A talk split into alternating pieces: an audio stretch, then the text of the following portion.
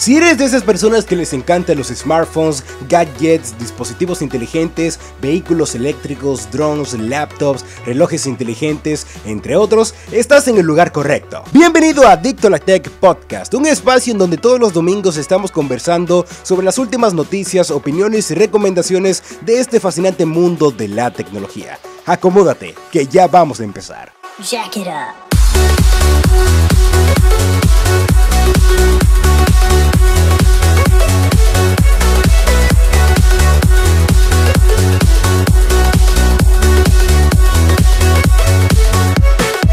Sean bienvenidos a Adicto Tech Podcast. El día de hoy tenemos varios temas interesantes relacionados a cómo ha afectado el coronavirus a el mundo tecnológico. También vamos a hablar sobre varios rumores relacionados a el nuevo dispositivo de Google y un nuevo lanzamiento de un smartphone enfocado al mundo de los videojuegos. Así que vamos a comenzar. Bueno, señores, el primer tema en esta ocasión tiene que ver con el coronavirus. Como ustedes saben, ahora mismo el mundo completo está pasando por una situación bastante complicada relacionada a esta pandemia que la semana pasada ya se declaró eh, de esta manera. Y Hemos visto una gran cantidad de cancelación de eventos, ya sea como la cancelación de la NBA, vimos también que la FIFA suspendió ya lo que es el desarrollo de este deporte. Y en el mundo tecnológico también hemos visto muchísimas consecuencias que han afectado tanto a la economía y también a nosotros los amantes de la tecnología. En primer lugar vimos la cancelación del el Mobile World Congress, que es un evento que comienza a finales de febrero y se termina desarrollando ya a finales de este mismo mes de febrero.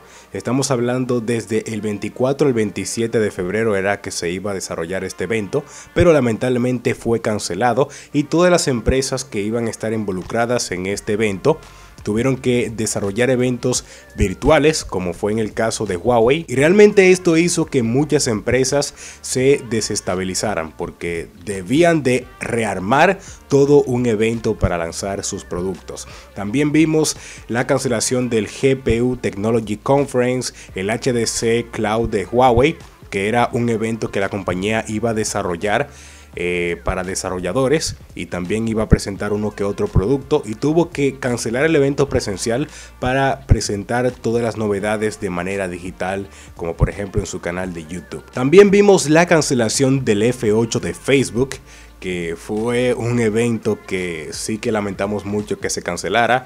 Vimos también la cancelación del Game Developer Conference o GDC, entre otros eventos que son bien importantes. Recientemente vimos la cancelación del E3, que es uno de los eventos enfocados en videojuegos más importantes del mundo y todas las empresas también van a estar desarrollando sus eventos independientes de manera digital. Como pueden ver, todas las empresas y directivos de estos eventos están tomando mucha precaución para evitar eh, ver las consecuencias del coronavirus en los empleados y también en los participantes de este tipo de eventos. Eh, realmente sí que es muy lamentable toda esta situación, así que será cuestión de estar pendientes a todos esos eventos que se van a estar desarrollando de manera independiente. Señores, continuando con el tema de la problemática que está afectando al mundo completo, no lo voy a mencionar en esta ocasión ya que YouTube bloquea y también pone la mira a todos los canales que mencionan a esa situación. Y sucede que Apple recientemente anunció de que va a cerrar por un lapso de aproximadamente dos semanas todas las Apple Store que están fuera del territorio de China. Más adelante les voy a explicar por qué fuera de China específicamente. Pero asimismo, la compañía en un comunicado por medio de su página web oficial, específicamente en la Newsroom, anunció de que todas sus Apple Store van a estar cerradas por un lapso de dos semanas. En palabras de Tim Cook, dicen en el comunicado de que cerraremos todas nuestras tiendas minoristas fuera de la Gran China hasta el próximo 27 de marzo. Estamos comprometidos a brindar un servicio excepcional a nuestros clientes. Nuestras tiendas en línea estarán abiertas en www.apple.com o puede descargar la aplicación Apple Store en la App Store. Como dijo el presidente Lincoln, en una época de grandes adversidades la ocasión está llena de dificultades y debemos de alzarnos con ellas. El desafío es nuevo, así que debemos de pensar y actuar de forma innovadora. Ahora bien, la pregunta en esta ocasión es por qué Apple no cerró las tiendas en China.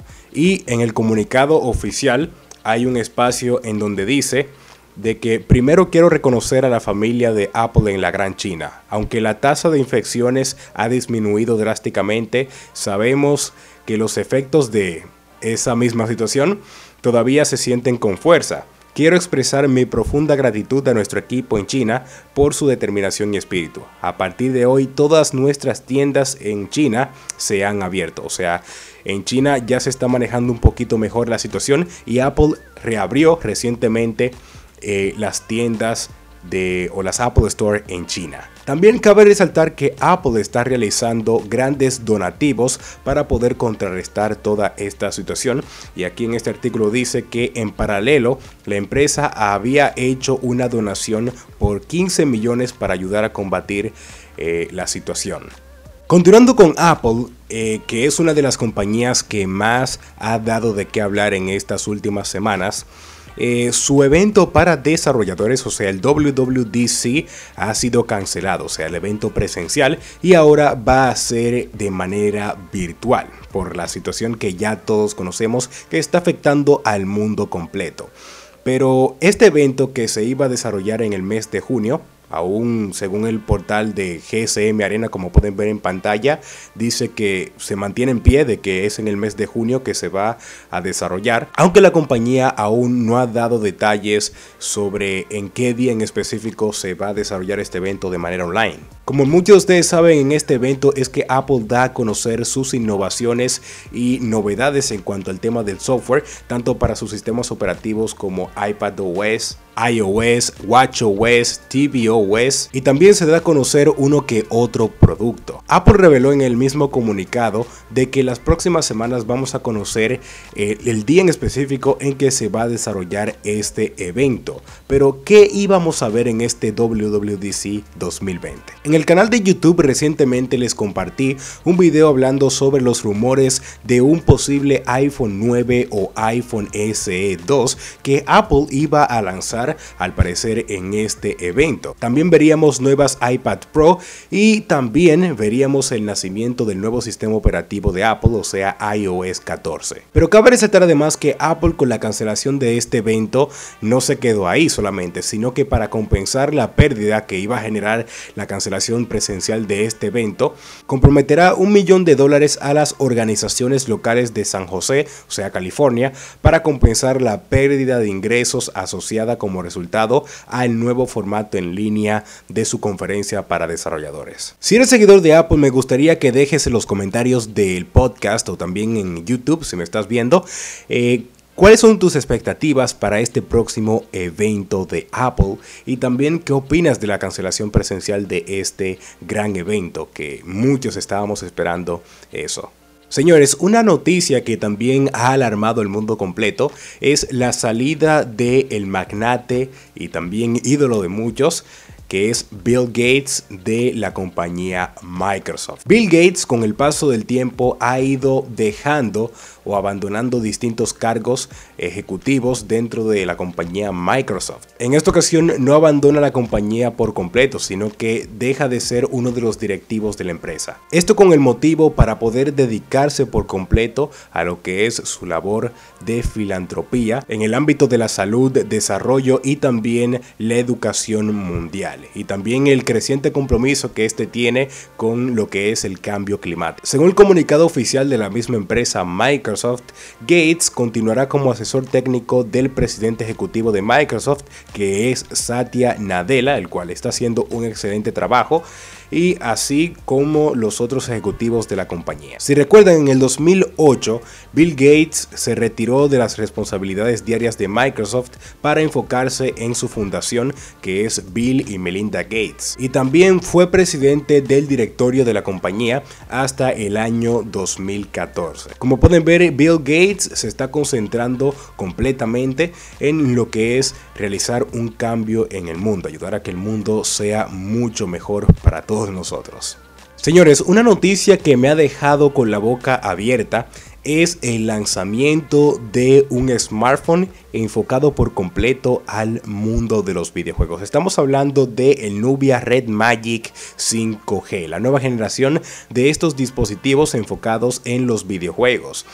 Este teléfono tiene un diseño espectacular, o sea, me ha dejado con la boca abierta por la gran variedad de colores que tiene. En el apartado del diseño, el teléfono cuenta con varias características enfocadas en los videojuegos. Eh, también encontramos en esta parte trasera tres sensores y también algo que llama bastante la atención es que en el lateral derecho trae dos gatillos táctiles. O sea, en el caso del Black Shark 3, que es el teléfono gamer de Xiaomi, este trae gatillos, pero son físicos. Pero ya en este caso son táctiles y me gustaría mucho poder probar esto. Ya si nos dirigimos a la parte frontal de este teléfono, vamos a tener una pantalla de 6,65 pulgadas AMOLED con resolución Full HD Plus y una resolución de 2340 x 1080 píxeles.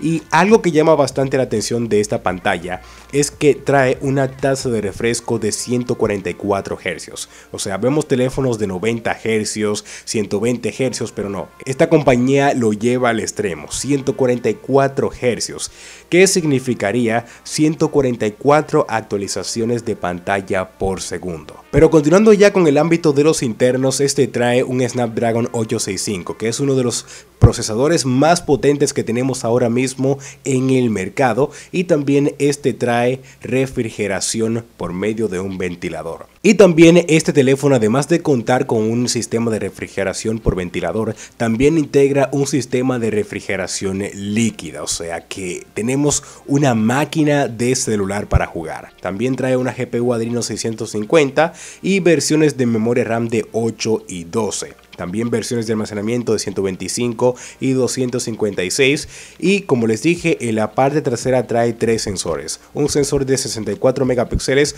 otro de 8 y uno de 2 megapíxeles. Y ya en la cámara frontal tenemos un sensor de 8 megapíxeles. También el teléfono trae Android 10 y una batería de 4500 mAh con carga rápida de 55 watts. O sea, hasta ahora este teléfono luce bastante bien, ya quiero ver el precio, pero continuemos con las demás características y es que gracias al chip que trae, que es el Snapdragon 865, este de por sí trae un modem 5G también soporta redes 4G, obviamente. Ahora bien, señores, hablemos sobre el tema que a todos nos interesa, que es el precio. Y es que este Nubia Red Magic 5G llega a un precio para su versión más básica de 8 de RAM y 128 de almacenamiento de 540 dólares. Y ya para la versión más alta en cuanto a características que es de 12 de RAM y 256 de almacenamiento interno este viene a un precio de 625 dólares. Pero hay una versión que no se me puede olvidar que es lo más top de lo top en cuanto a características que es la de 16 de RAM y 256 de almacenamiento interno que llega a un precio de 712 dólares. Como pueden ver en cuanto a relación calidad-precio, o sea, el teléfono te ofrece internos de última gama, muy buen diseño, o sea, el teléfono está muy bien para ese precio, pero esperemos a ver cómo llega a Latinoamérica. Ojalá y los precios no se inflen tanto. Señores, la última información en esta ocasión tiene que ver con la compañía Google, la cual tenía planificado lanzar el Google Pixel 4a, según varias informaciones y rumores, en el próximo Google I.O. 2020, pero lamentablemente este se ha cancelado por motivo de eh, la situación que está pasando en el mundo completo y que hemos mencionado varias veces aquí en el podcast. Estamos hablando específicamente del Google Pixel 4a. El año pasado salió el Pixel 3a que viene siendo una alternativa económica para que los usuarios puedan adquirir a buen precio un teléfono con buena cámara y también características. Y este viene siendo un dispositivo de gama media que en el ámbito de las cámaras sí que sorprende bastante. Pero vamos a hablar sobre las últimas informaciones que se conocen hasta ahora sobre este Pixel 4a que en el ámbito del diseño, como les mencioné en un video hace varios meses atrás en mi canal de YouTube, les invito a que lo vean. El teléfono en la parte trasera va a traer un módulo de cámaras que realmente solamente integra, según los renders, un solo sensor y también el flashlight.